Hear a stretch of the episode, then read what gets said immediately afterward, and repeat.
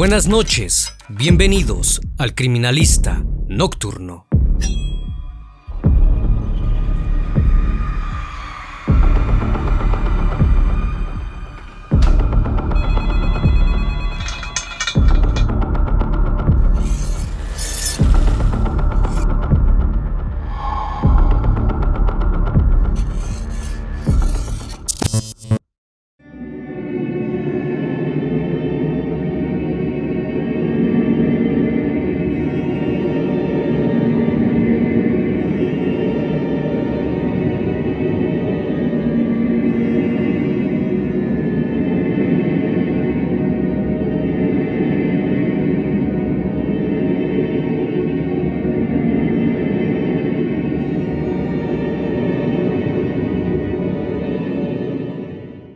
Jueves 27 de marzo del año 2000, en la localidad de Villa Urquiza, en la ciudad de Buenos Aires, Argentina, se suscitó un acontecimiento estremecedor y a la vez terrorífico.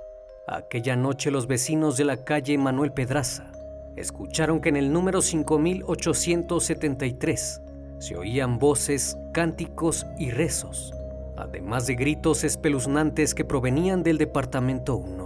Era como una especie de ritual macabro e incomprensible. Ante la situación, alguien levantó el teléfono y decidió llamar a la policía. El criminalista nocturno. Cuando los agentes policiales de la comisaría 49 arribaron al lugar, se sorprendieron al ver la dantesca escena. A través de una de las ventanas vieron que una mujer joven se encontraba encima de un hombre mayor y ésta lo estaba apuñalando sin parar. Era tan terrorífico que los oficiales decidieron irrumpir en el lugar de inmediato. Al ingresar lograron escuchar que estaban gritando una frase que les erizó la piel. Gritaban en medio de su locura que Satán estaba ahí. Pronto se dieron cuenta de la presencia de otra chica. Ambas estaban muy alteradas y no paraban de gritar que el diablo había salido de él. Que salga el diablo, que salga el mal exclamaban. Los agentes afirmaron que jamás habían presenciado algo como eso. En medio de la sala oscura y a un costado de la escalera, yacía la víctima sobre un gran charco hemático, en posición dorsal y sujetando el barandal de la escalera con la mano izquierda. Restos humanos estaban esparcidos por el piso, junto a un sinfín de objetos esotéricos y de libros que hacían alusión a la magia blanca y negra además de un santo, al que se le atribuían poderes de liberaciones como exorcismos. Tanto el hombre como una de las chicas se encontraban sin prenda alguna y teñidos de sangre, mientras que la otra usaba una playera blanca que ahora brillaba tras las proyecciones hemáticas. Era el lunes al mediodía y dentro de la casa abundaba la oscuridad. Las ventanas estaban cerradas y algunas llaves del grifo estaban abiertas velas e incienso y vasos con un líquido extraño eran parte del asombroso ritual al interior. Una Biblia abierta y un espejo roto completaban el escenario. El baño estaba lleno de materia fecal y vómitos. Todos los espejos estaban rotos. En una de las habitaciones había tres colchones, donde dormían los tres juntos. Ese lugar de la casa parecía su último refugio. En la otra habitación sobre una cama había una cantidad inexplicable de ropa. También había elementos para el ritual que llevarían adelante, con el objetivo de expulsar al diablo de las entrañas de aquel hombre. Los vecinos del lugar lo identificaron como Juan Carlos Vázquez, padre de Gabriela y Silvina, irónicamente, sus dos atacantes. Las manchas hemáticas que había en el suelo indicaban que la mayoría de las heridas habían sido vitales y con el hombre de pie. La sangre le chorreaba hasta las piernas y tenía cortes en todo el cuerpo, producidos con un objeto punzocortante, presumiblemente con un cuchillo. En el torso y el abdomen tenía escritos con el filo de este algunos símbolos incomprensibles y un círculo que encerraba un triángulo. Se podía apreciar un corte en la ingle y múltiples heridas. A Juan Carlos le faltaba el cuero cabelludo y la oreja derecha. El rostro estaba mutilado en tajos, de arriba hacia abajo, y su mejilla izquierda tenía signos de mordeduras. En el cuello, a la altura de la carótida, se encontraba una gran herida, la misma que acabó con su vida. La escena era espeluznante. Había sangre por todos lados, en las paredes, en el suelo y en los muebles de la cocina. Incluso había excrementos y orina en el corredor del pasillo. La Biblia encontrada también estaba manchada de sangre y esta tenía subrayado el Salmo 120. En un plato de madera se podía apreciar una imagen religiosa de la Virgen María y un pequeño retrato de una mujer en blanco y negro. Por otra parte, ambas hermanas se encontraban en estado de shock. Silvina comenzó a decirle a Gabriela, quien se encontraba recargada en la pared, Ángel de luz, liberamos a papá del demonio, ahora te voy a liberar a ti. Cuando los oficiales escucharon esto, la tomaron de las manos, pues pensaron que atacaría a su hermana. Era tanta la fuerza que tenía que no la podían someter. Hicieron falta cinco policías para poder arrestarla. Después empezó a gritar que se fueran y que su padre ahora renacería como un hombre bueno. También agregó, demonios no se metan, ahora he vengado a mi madre, recemos.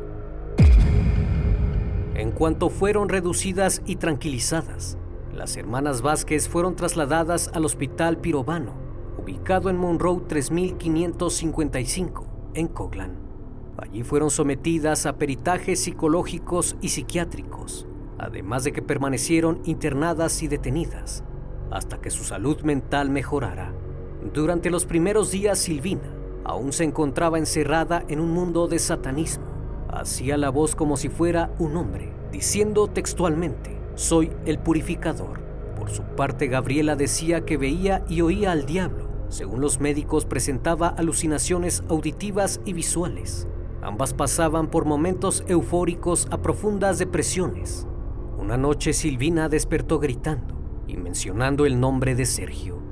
La policía intuyó que se estaba refiriendo a Sergio Echeverry, dueño de un centro esotérico llamado Transmutar estaba ubicado en la avenida Córdoba 1500, donde las dos hermanas iban a cursos.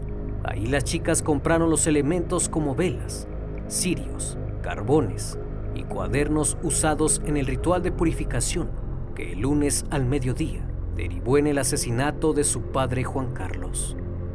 Cuando los médicos les preguntaron a las hermanas por qué habían cometido semejante atrocidad, ellas aseguraron que Satán entraba en los cuerpos y moraba ahí.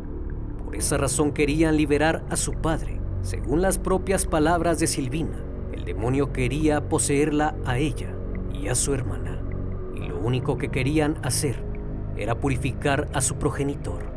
Según su misión mística, su papá se entregó como un cordero empezó a cortar la piel. Lo cortó para descascarar al muñeco y a ver a su papá otra vez. Debido a su estado psicológico, fueron alojadas en celdas individuales. Gabriela presentaba golpes en la espalda y nueve cortes en el rostro. Silvina, por su parte, estaba como ida y balbuceando incoherencias. Las medidas que se adoptaron eran de extrema seguridad, ya que en caso de tener que someterlas, hacía falta la participación de varios elementos para contenerlas.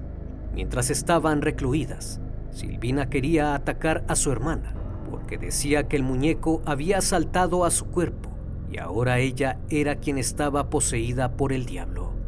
Pronto se empezó a especular sobre sectas, satanismo, incluso ritos de purificación.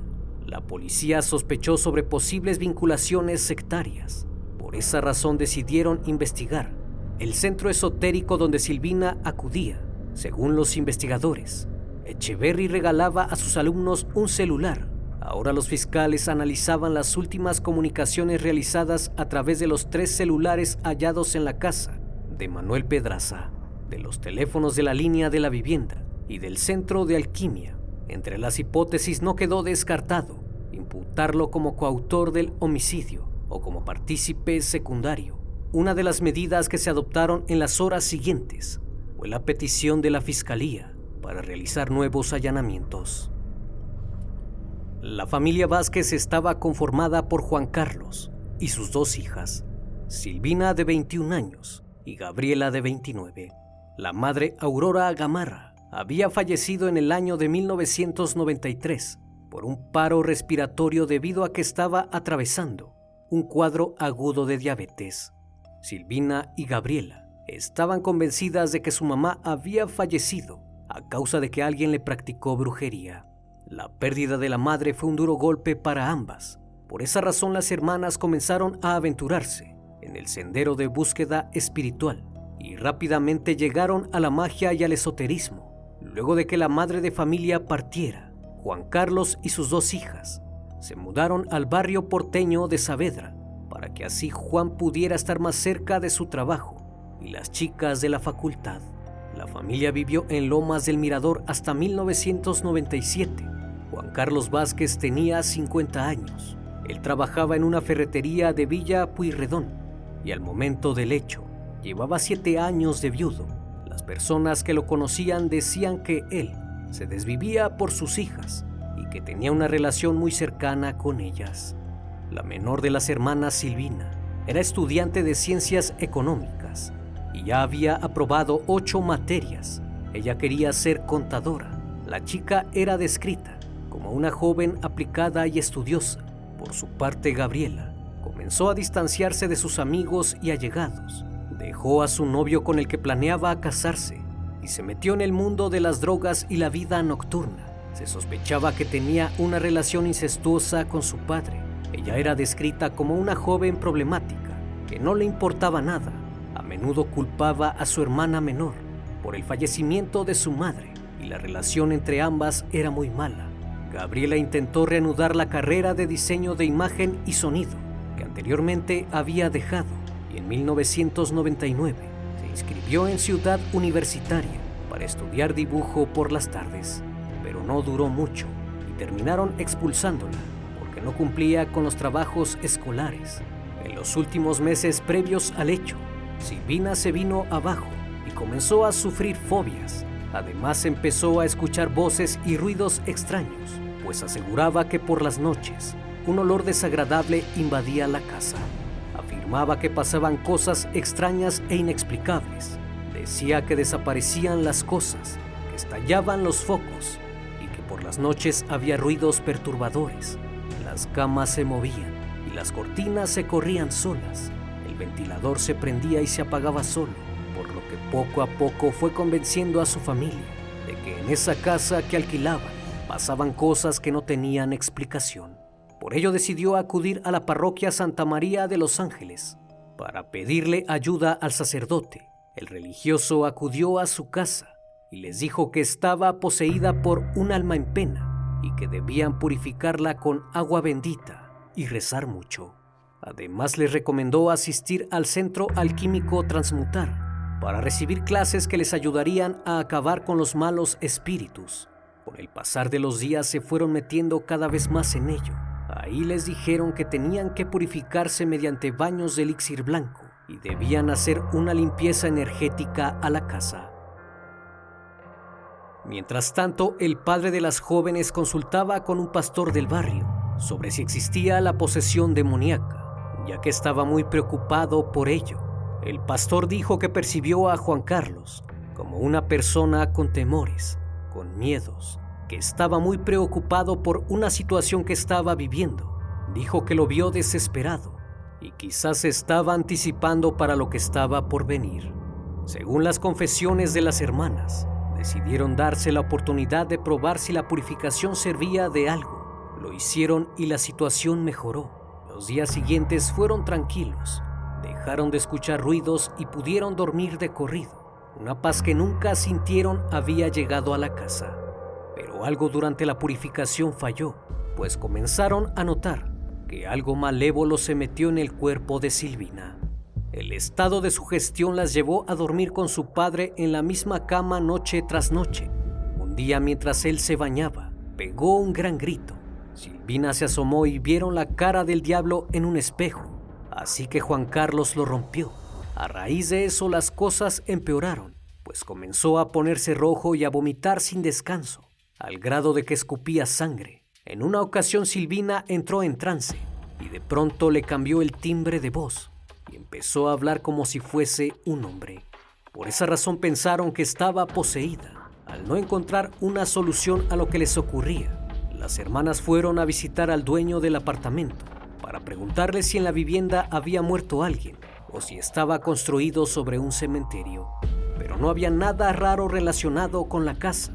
Por ello decidieron tomar medidas drásticas de forma inmediata. La paranoia por los acontecimientos los estaba consumiendo, al punto de que las hermanas creyeron que su padre había enfermado porque estaba poseído por un muñeco que de alguna forma tenían que expulsar del cuerpo de su progenitor.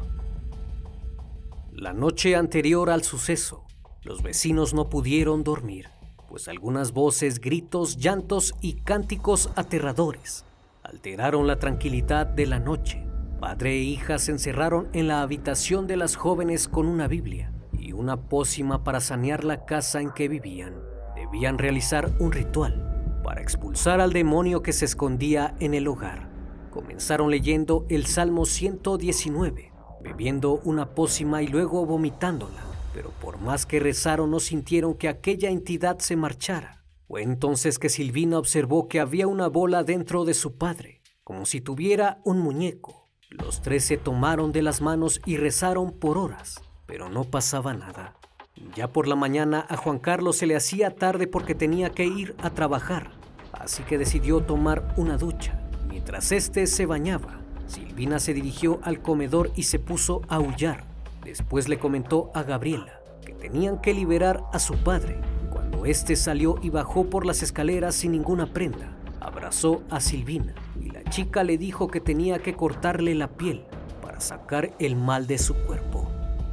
Increíblemente, este accedió y se entregó de manera voluntaria el primer cuchillazo se lo dio en el cuello y Gabriela presenció como su padre recibía una puñalada tras otra mientras estaba de pie.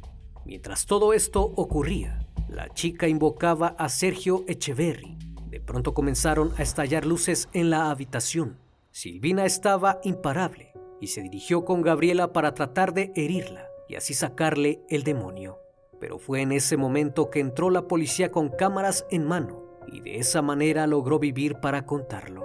La necropsia practicada estableció que la víctima tenía por lo menos 130 heridas de arma blanca y la causa del deceso había sido por una hemorragia externa debido a las múltiples lesiones de arma blanca en la cabeza y en el cuello. En el abdomen tenía dibujado el símbolo esotérico de alquimia con un cuchillo y la herida que produjo su deceso fue el resultado de un puntazo en la arteria carótida según se indica, se trató de un asesinato con consentimiento de la víctima, ya que él mismo accedió al ataque y no se había resistido prácticamente a ser flagelado. Los restos humanos hallados sobre el piso, lejos del cuerpo, indicarían que los mismos fueron arrastrados por la sangre lavada y la acción de declive del piso.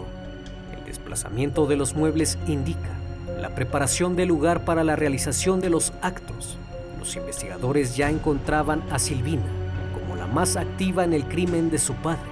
Los policías la vieron acuchillándola, intentando atacar a su hermana cuando ésta había acabado con su progenitor. Las autoridades consideraron como muy posible que se haya dado una relación incestuosa entre Juan Carlos y Gabriela, su hija mayor. De este modo, Silvina no resistió más y creyó en verdad que su padre estaba poseído por realizar semejantes actos. Así que harta de eso, decidió tomar cartas en el asunto y liberar a su padre. Después de mejorar su estado de salud mental, ambas fueron derivadas a la Unidad 27, la prisión que existe dentro del neuropsiquiátrico Braulio Moyano, donde Gabriela fue diagnosticada por padecer un síndrome pseudoesquizoide con intervalos semilúcidos. A Silvina le diagnosticaron un cuadro de esquizofrenia peligroso. Dijeron que podía dañarse a sí misma y a terceros, pues tiene un pensamiento mágico que no coincide con su nivel intelectual. Es obvio un severo trastorno de la personalidad y por consejo de los expertos del cuerpo médico forense de la Corte Suprema, las hermanas fueron separadas luego de su detención. Cada una estaba en una habitación del neuropsiquiátrico Moyano y se les aisló también del resto de las internas. No las esposaron, pero guardias penitenciarios las vigilaban las 24 horas porque temían que se quitaran la vida o que se lastimaran. A ambas las mantenían medicadas y los psiquiatras centraban toda su atención en su conducta para determinar si tenían trastornos psicológicos o estaban simulando estar enfermas mentalmente. Por lo pronto, un electroencefalograma realizado había descartado daños en sus cerebros y un primer resultado químico determinó que no tenían alcohol en la sangre. Silvina y Gabriela insistían en la presencia de Satán para explicar lo que pasó en su casa el lunes al mediodía. Por testimonios de los vecinos, los investigadores se enteraron de que dos semanas antes del crimen, los Vázquez estaban preocupados por ruidos extraños que escuchaban en su departamento. Creían que con ellos vivían espíritus malignos y querían saber si en la casa había ocurrido algún fallecimiento años antes. Incluso les llegaron a advertir que harían un ritual de purificación y que si escuchaban ruidos raros, no se asustaran. Por otra parte, Sergio Echeverry fue descartado de la investigación, ya que no había suficientes pruebas en su contra. La única repercusión que tuvo fue que clausuraron el lugar donde impartía sus clases y vendía sus pócimas.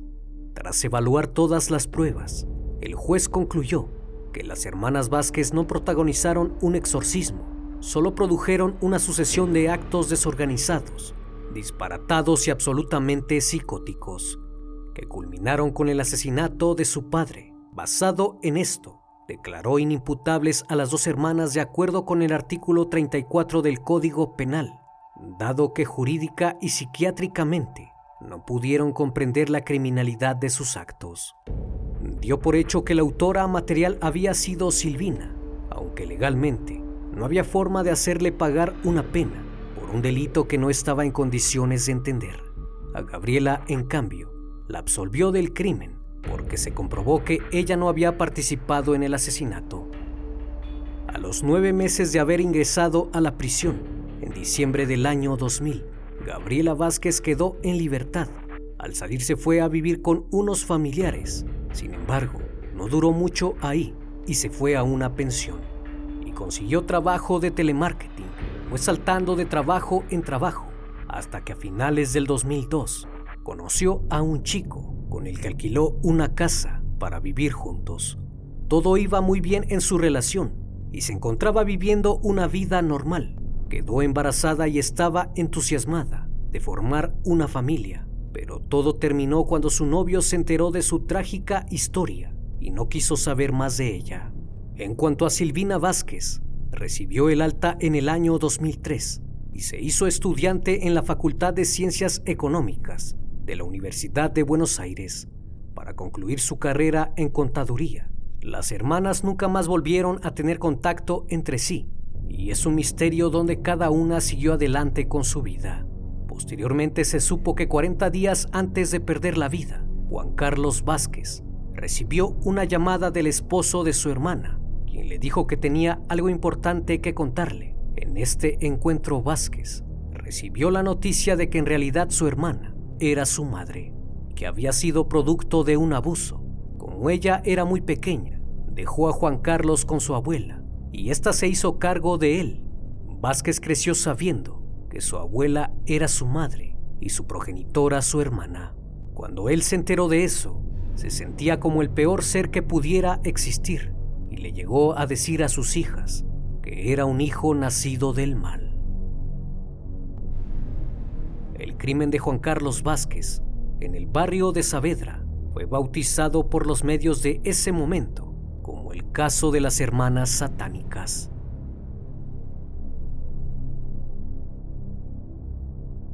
Como cada noche, estimado público, agradezco su compañía. Si aún no estás suscrito, te invito a que lo hagas y formes parte de esta gran comunidad. Esto es El Criminalista Nocturno. Hasta la próxima emisión. Buenas noches.